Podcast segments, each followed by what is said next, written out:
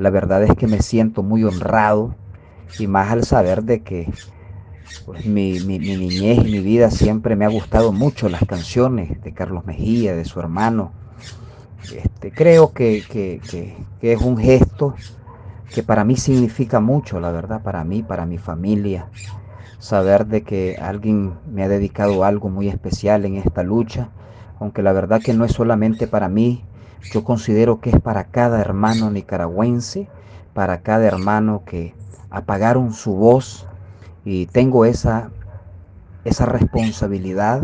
que lo hago con mucha dedicación y lo hago con mucho amor, siempre, siempre pidiendo justicia. Pues nunca, nunca he esperado nada a cambio, pero sí estoy muy agradecido con Carlos Mejía y con todas las personas que me han animado, me han dado esa palabra de esperanza, esas palabras de ánimo en momentos donde más lo he necesitado.